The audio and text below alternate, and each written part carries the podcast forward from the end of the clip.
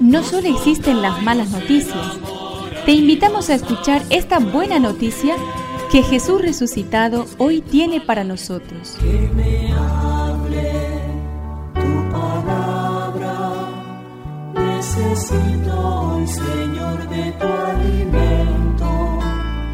Hoy en todo el mundo se escuchará esta palabra.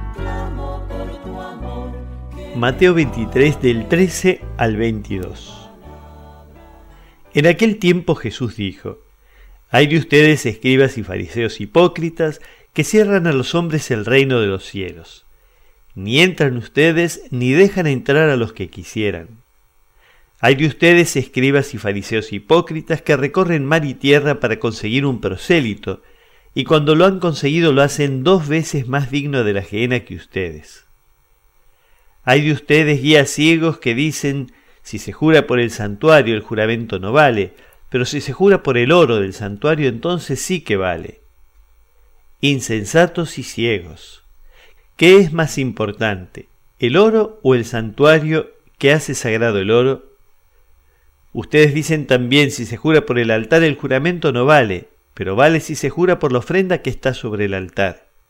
Ciegos, ¿Qué es más importante, la ofrenda o el altar que hace sagrada esa ofrenda?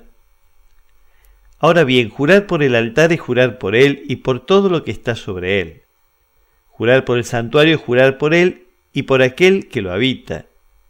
Jurar por el cielo es jurar por el trono de Dios y por aquel que está sentado en él.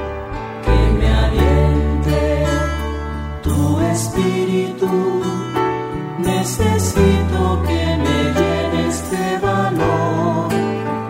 El pueblo de Israel a lo largo de su historia había escuchado las palabras de denuncia de los profetas que con su discurso valiente y apasionado intentaban sacudir las conciencias adormecidas y defender a los más débiles. Jesús se identifica con esta actitud profética, pero por debajo de la dureza de sus palabras late la llamada a la conversión y un retorno a Dios más allá de las costumbres vacías y de búsquedas de guardar apariencias.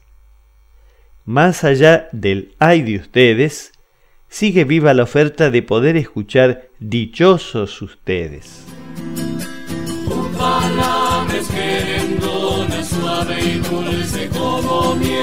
Es una contribución de la parroquia catedral para este año misionero diocesano.